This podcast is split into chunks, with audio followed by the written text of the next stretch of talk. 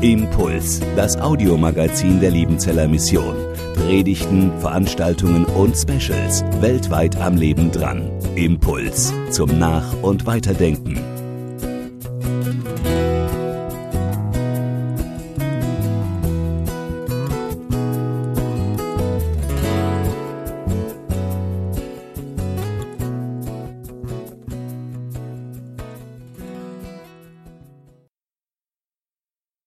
Ganz herzlich grüße ich euch von der Gemeinde aus Bangladesch. Nehmt Grüße mit und danke, dass ihr für uns betet. Das war immer wieder das, was wir von der Gemeinde in Bangladesch gehört haben. Und diesen Dank bringe ich euch zurück. Danke für eure Gebete. Danke, dass ihr uns als Dreierteam begleitet habt, auch die letzten anderthalb Wochen, als wir dorthin gereist waren. Die Missionare, die dort leben, sind glücklich, dass es euch gibt. Und sie tun einen großartigen Dienst in einem Land, das, das es nicht einfach hat.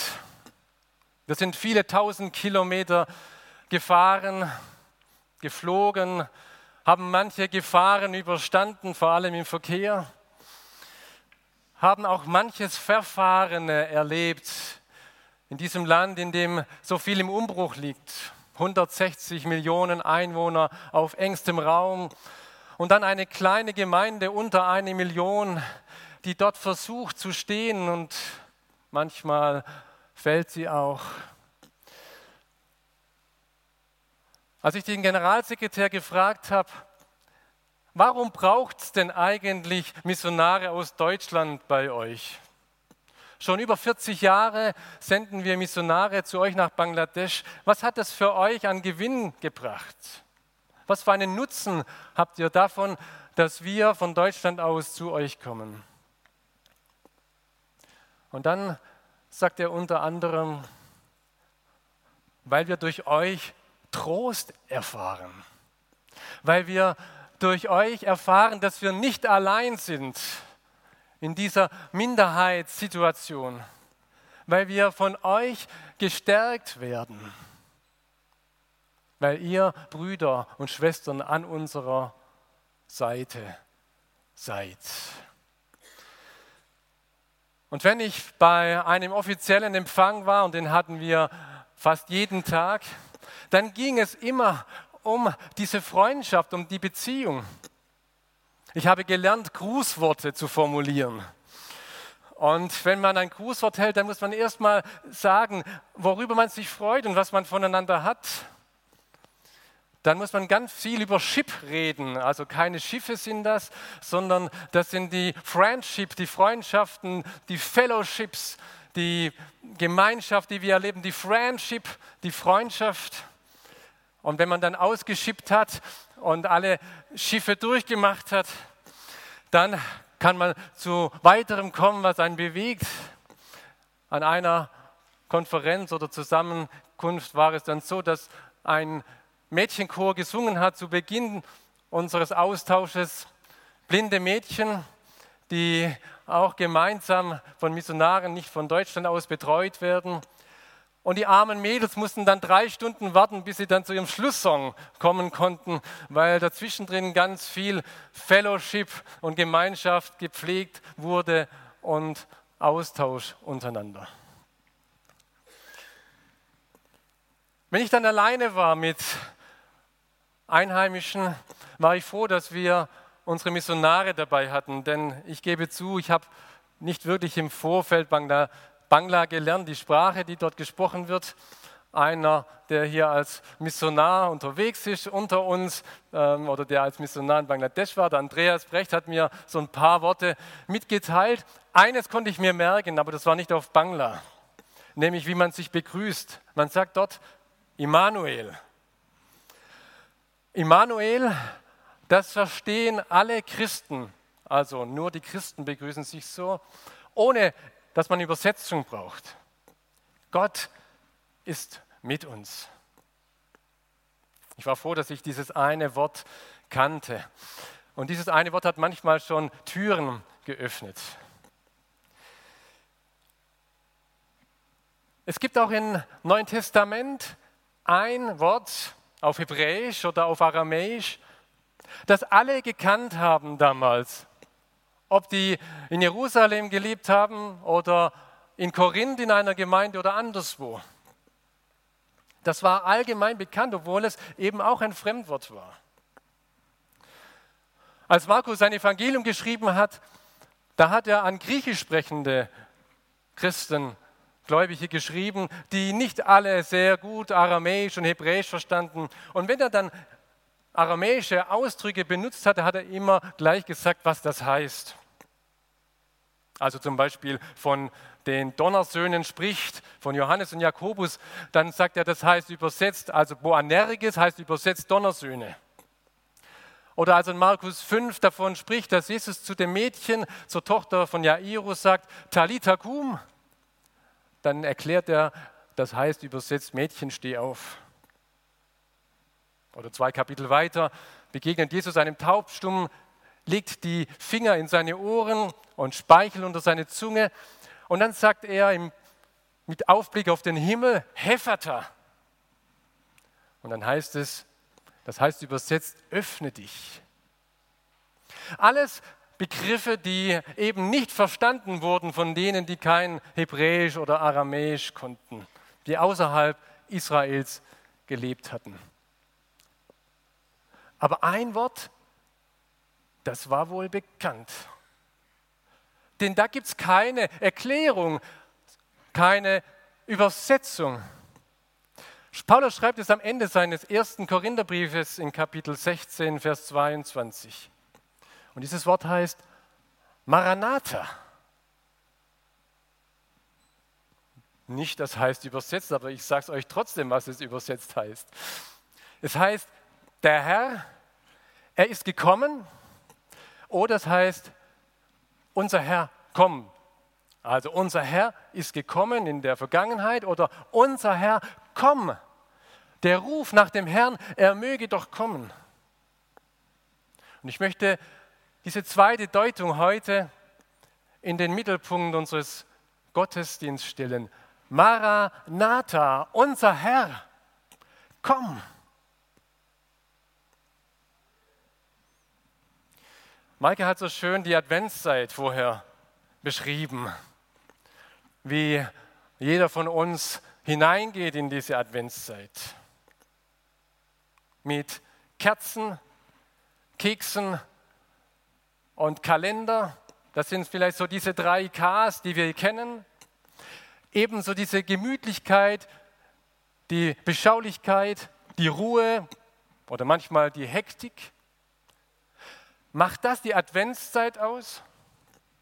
Gewissermaßen die Zeit, wo das Flugzeug, und ich komme eben vom Flugzeug her, braucht, um vom Start in die Luft zu kommen, also die Landebahn, damit man endlich abheben kann. Und Weihnachten ist dann Abheben und Adventszeit ist eben die Zeit, wo man Gas gibt, dass man abheben kann.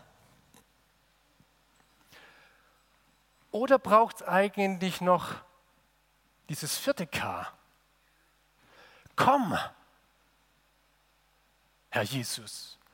Komm, unser Herr. Und wenn wir dieses vierte K in die Adventszeit hineinsetzen, dann, dann fängt die Adventszeit an, spannend zu werden. Dann wird die Adventszeit eine Zeit, wo vielleicht sogar die Grundfesten unseres Glaubens anfangen zu wackeln. Denn der Herr, er ist noch nicht so gekommen, wie es in den Propheten und in den Schriften verheißen ist und wie die Gemeinde bis bis zuletzt ruft. Die Offenbarung endet mit diesen Worten, komm Herr Jesus, ja, komm bald Herr Jesus. 2000 Jahre schon ruft die Gemeinde und das Rufen scheint immer leiser zu werden. Er ist nicht gekommen. Vielleicht müssen wir damit leben, dass er nicht mehr kommt. Vielleicht müssen wir unseren Glauben irgendwie ein wenig umformen und ohne seine Wiederkunft irgendwie weiter glauben?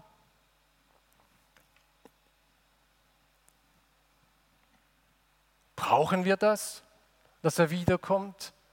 Geht es nicht auch ohne?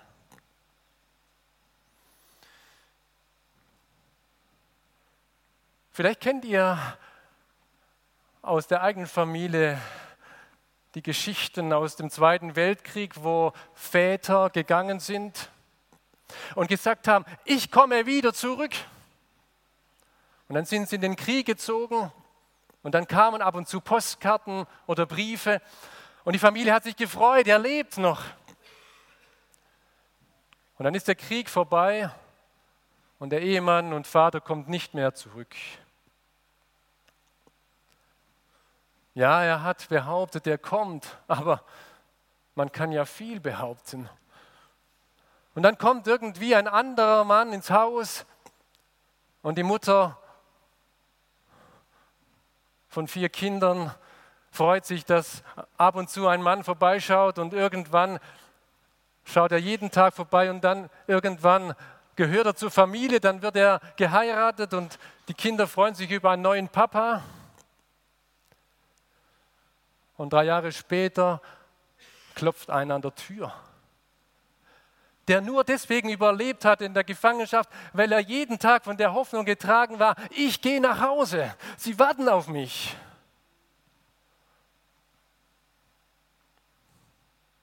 Und dann kommt er nach Hause und alles ist zerbrochen. Es macht einen Unterschied, ob sie warten oder ob sie aufgegeben haben. Eine Gemeinde, die nicht mehr auf ihn wartet, auf ihren Herrn, die ist keine christliche Gemeinde mehr. Wenn wir die Hoffnung auf den wiederkommenden Herrn begraben, dann können wir unseren Glauben begraben. Dann können wir es bleiben lassen.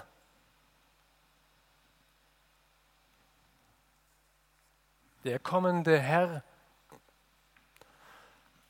es geht nicht ohne sein Kommen zu glauben.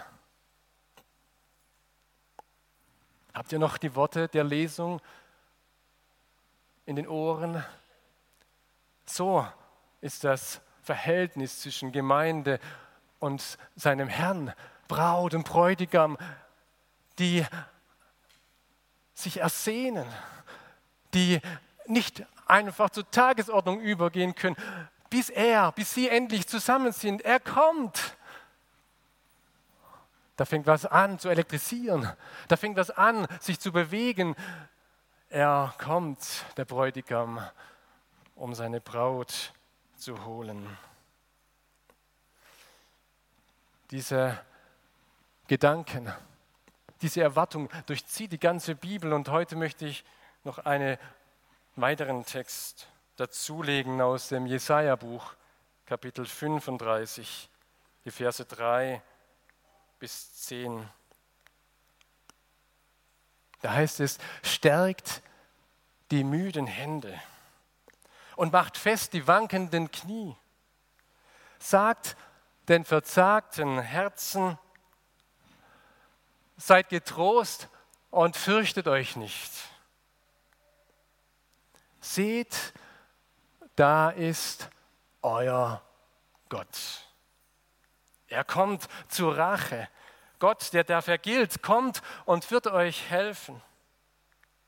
Dann werden die Augen der Blinden aufgetan und die Ohren der Tauben geöffnet werden. Dann werden die Lahmen springen wie ein Hirsch und die Zunge der Stummen wird frohlocken, denn es werden Wasser in der Wüste hervorbrechen und Ströme im dürren Lande. Und wo es zuvor trocken gewesen ist, sollen Teiche stehen und wo es dürre gewesen ist, sollen Brunnquellen sein. Wo zuvor die Schakale gelegen haben, soll Gras und Rohr und Schilf stehen.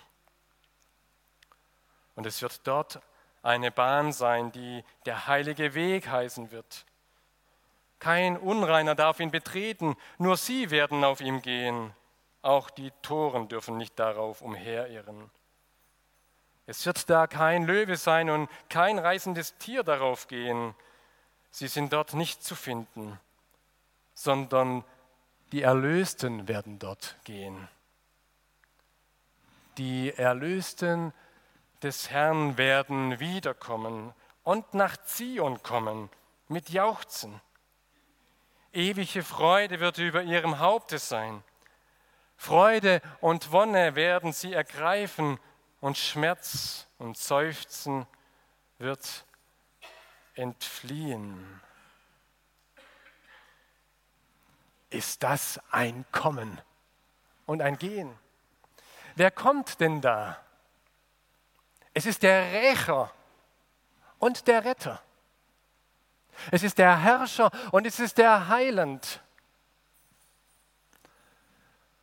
Und dabei handelt es sich nicht um die dunkle Seite Gottes, Rache und Gewalt.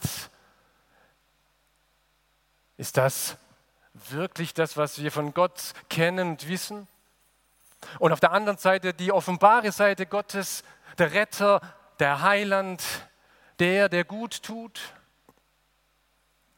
Es ist der eine Gott, der für beides steht der, der vergilt, so oder so. Der, der Rache übt und der als Retter dasteht. Es gibt noch ein zweites Wort, das ihr alle kennt, ohne Übersetzung aus der hebräischen Sprache. Das ist das Wort Shalom. Und wenn wir Shalom hören, dann denken wir an Frieden, an Heil, an Wohlergehen, an, an Vollendung. Shalom ist das, was das Ziel Gottes mit dieser Welt ist. Er führt sie zum Shalom. Aber interessanterweise ist das Verb zu Shalom ein Verb, das benutzt wird für vergelten für Heimzahlen, für Zurückzahlen. Das ist das gleiche Wort, das in Shalom drinsteckt. Also wenn Gott der Rächer ist, wenn er vergilt, dann nur, damit er den Shalom herstellt. Denn er kann das Böse nicht einfach dulden. Er kann doch das Böse nicht einfach lassen.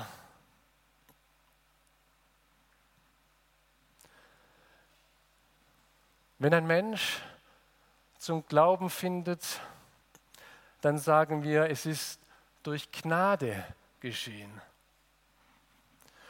Und wenn Gott uns gnädig ist, dann muss doch irgendwas vorgefallen sein, was nichts war, was schlecht war, was daneben war. Wir sind in Schuld gefallen. Wir sind im Dunkeln, sonst kann er uns ja nicht gnädig sein. Wir sind verschuldet. Er müsste es uns heimzahlen. Er müsste es uns vergelten, was wir verschuldet haben. Und er tut es auch, aber er schiebt es seinem Sohn Jesus Christus zu, sodass er an unserer Stelle alles trägt. Und dadurch sind wir durch dieses Gericht hindurch und sind frei geworden. Gerichtsworte und Heilsworte, die stehen immer beieinander in den Propheten. Kapitel 34, das vorige, ist ein Kapitel, wo es um Gericht geht. Kapitel 35, was wir gerade gehört haben, geht es um die Heilsworte für Israel, die wahrscheinlich noch in der Verbannung sind, die gewissermaßen noch die Auswirkungen des Gerichts erleben, aber hören, das ist nicht das Letzte. Du darfst wieder aufstehen. Du kannst wieder aufstehen, weil der Herr kommt und sich erbarmt. Und was, was geschieht, wenn er eingreift? Dann, dann blühen auf einmal die Verwelkten wieder auf. Da fließt das Wasser. Und wenn Wasser fließt, dann sprießen auf einmal Blumen auf. Dann kommt auf einmal etwas wieder zurück ins Leben. Das sind Blinde, das sind Taube, das sind Stumme, die sind nicht mehr wirklich im Leben. Die Lahmen, die liegen da. Die haben nicht mehr Anteil am Leben. Die können höchstens noch zuschauen, wenn sie es noch sehen können. Aber Gott sagt, sie werden zurückfinden ins Leben. Und kein Wunder, dass Jesus genau da hineingesprochen hat, dass er sie berührt hat, die draußen waren und nicht mehr im Leben standen. Er hat an ihnen diese göttliche Macht erzeigt. Er hat ihnen gezeigt, jetzt beginnt die Zeit des Lebens und sie bricht mit mir an. Und ihr seid jetzt auf dem Weg zur Vollendung. In Dinajpur im Norden Bangladeschs haben wir unser Mädchenhostel besucht. Ich sage unseres, weil wir das unterstützen. Vielleicht manche von euch ganz konkret mit Patenschaften. Das sind Mädchen aus armen Verhältnissen und die Mädchen haben dort nicht wirkliche gute Aussichten. Die werden meistens irgendwohin verheiratet und die müssen das tun, was dann ihnen gesagt wird. Wer Mädchen hat als Eltern oder als Vater, der ist arm dran. Wer Jungs hat, der kann sich glücklich schätzen. Und dann sind diese Mädchen dort in diesem Internat aus ärmlichsten Verhältnissen herauskommend und sie sprühen etwas von der Liebe Gottes. Als wir zusammen waren, haben sie mit uns vor Weihnachten gefeiert, weil sie in ihre Familien zurückkehrten jetzt. Und sie haben gesungen, sie haben geklatscht, sie haben getanzt. Da kam was rüber von dieser Liebe Gottes, die bei ihnen angekommen ist. Ihr dürft aufstehen, ihr dürft sehen. Ihr, die ihr so schwach seid oder die man so schwach gemacht hat. Ein zweites, was geschieht, ist, dass der Weg nach Zion frei wird. Es gibt so viele Barrieren auf dem Weg, wenn man wohin reist, in ferne Länder. Man braucht einen Pass, man braucht ein Visum. Es ist gar nicht so einfach durchzukommen.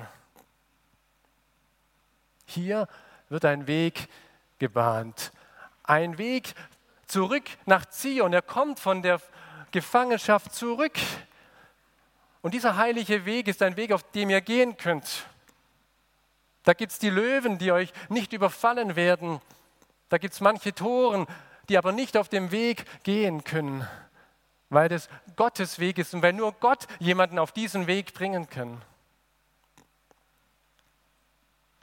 Durch den Glauben an Christus sind wir auf diesen Weg hineingenommen. Und dieser Weg ist nicht irgendwie ein Weg, der im Kreis herumführt, sondern der ein Ziel hat, nämlich Gottes Welt. Mir fiel Johnny Schachwan ein, den wir im Mai besuchten mit einer Reisegruppe, der diesen Weg gefunden hat Richtung Zion, als Schüsse von Zion, von Jerusalem nach Bethlehem kamen und umgekehrt von Bethlehem nach Jerusalem geschossen wurde. Und er hat sich auf den Weg gemacht, hat sich in sein Auto reingesetzt und vorne im Auto ein dickes Schild, Be ready, Jesus is coming. Sei bereit, Jesus kommt. Das war der einzige Grund, weshalb er sich ins Auto setzt und durch die menschenleere Wege gefahren ist. Keiner war mehr auf dem Weg. Ausgangssperre. Schüsse fielen. Aber er musste gehen zu denen, die Not waren. Er war auf dem heiligen Weg. Und Gott hat ihn auf diesem heiligen Weg bewahrt und gesegnet. Das Dritte, was uns verheißen ist, es ist die grenzenlose Freude der Erlösten. Die, die auf dem Weg nach Zion sind, die können jetzt schon tanzen und sich freuen.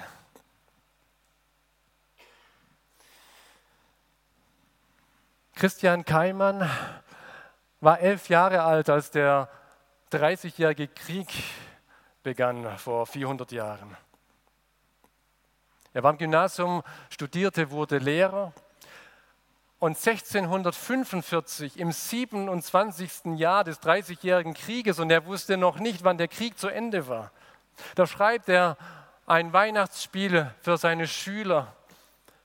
Und unter anderem dichtet er ein Lied, wo es im Refrain heißt, Freude, Freude über Freude. Christus wehret allem Leide, Wonne, Wonne über Wonne. Jesus ist die Gnadensonne. Da hat einer nur Krieg im Leben erlebt und dichtet Freude, Freude über Freude im evangelischen Gesangbuch Nummer 34. Ein Lied, das ich wärmstens empfehle zu singen, jetzt schon in der Adventszeit.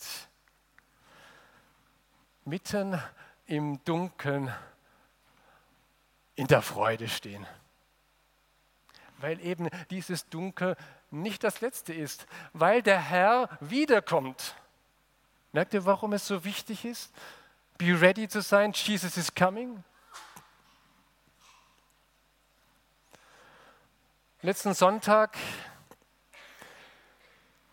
fast genau um diese Zeit, denn in Bangladesch ist die Uhr fünf Stunden weiter. Da fuhren wir durch Dhaka, durch die Hauptstadt Bangladeschs, 16 Millionen Einwohner, ein Gewusel, unglaublich. Es ist schon dunkel geworden und wenn es dunkel ist, sieht man nicht viel, weil die meisten haben keine Lichter an ihren Fahrzeugen. Selbst der Missionar hat kaum Licht. Auch darin passt er sich an. Und ich sitze daneben und denke, wie schaffen wir das durchzukommen? Irgendwie braucht es länger, bis die nötigen Lampen für sein Auto in der Werkstatt angekommen sind. Und dann fahren wir hinein. Wir wollen zum Gottesdienst unserer Partnerkirche. Mitten in die Stadt hinein. Und irgendwann kommen wir in eine Straße gebogen, wo lauter Girlanden, Lichtgirlanden die Straße überspannt haben. Wir fahren wie durch einen Lichtertunnel hinein. Nicht nur 100 Meter, sondern bestimmten Kilometer lang. Unglaublich. Und der Missionar, der fährt, sagt, das haben sie für uns alles gemacht. Die Lichter haben sie für uns alle installiert. Ich fange fast an, ihm zu glauben, weil sie wirklich so viel für uns gemacht haben dort, für die Empfänge.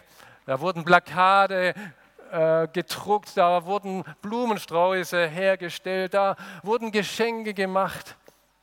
Ich hätte ihnen zugetraut, dass sie auch noch einen Kilometer Lichterketten aufgehängt haben. Und die Lichterketten, die gehen bis zur Tür der Gemeinde. Tatsächlich, bis dahin waren die Lichterketten aufgehängt. Und dann erklärt der Missionar dann doch mit einem Lächeln, sie haben die Lichterketten für eine Hochzeit aufgehängt, die genau neben dem Gemeindehaus, neben der Kirche stattfindet. Aber die hängen schon tagelang Lichterketten auf für dieses Fest. Was muss das kosten? Was müssen da Menschen beschäftigt sein, bis diese Lichterketten alle hängen? Aber diese Lichterketten haben uns in den Gottesdienst geführt am ersten Advent. Siehe, dein König kommt zu dir. Der Weg ist gebahnt. Braut und Bräutigam kommen zusammen, da müssen die Lichterketten aufgehängt werden. Noch mitten in der Nacht muss es leuchten, denn wir gehen der Hochzeit entgegen. Maranatha.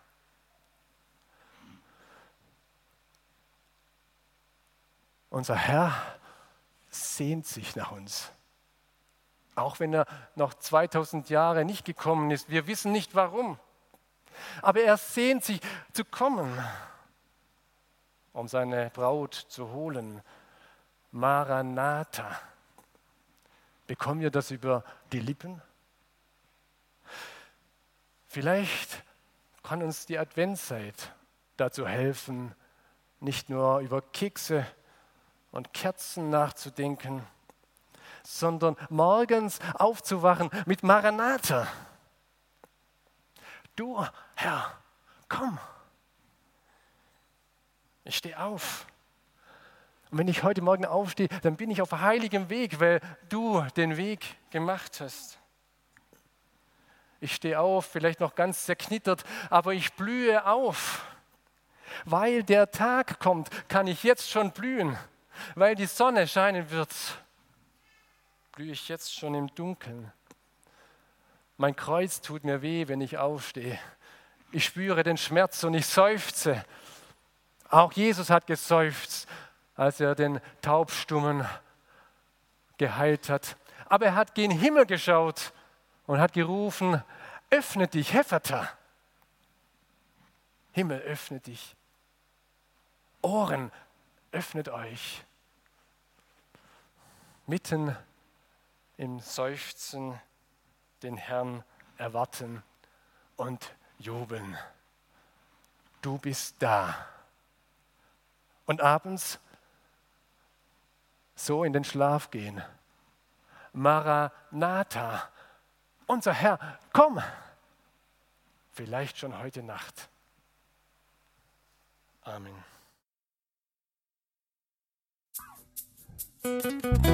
Impuls ist eine Produktion der Liebenzeller Mission. Haben Sie Fragen? Würden Sie gerne mehr wissen?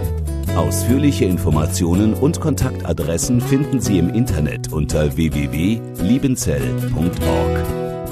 Die Liebenzeller Mission produziert ebenfalls das Fernsehmagazin Weltweit am Leben dran.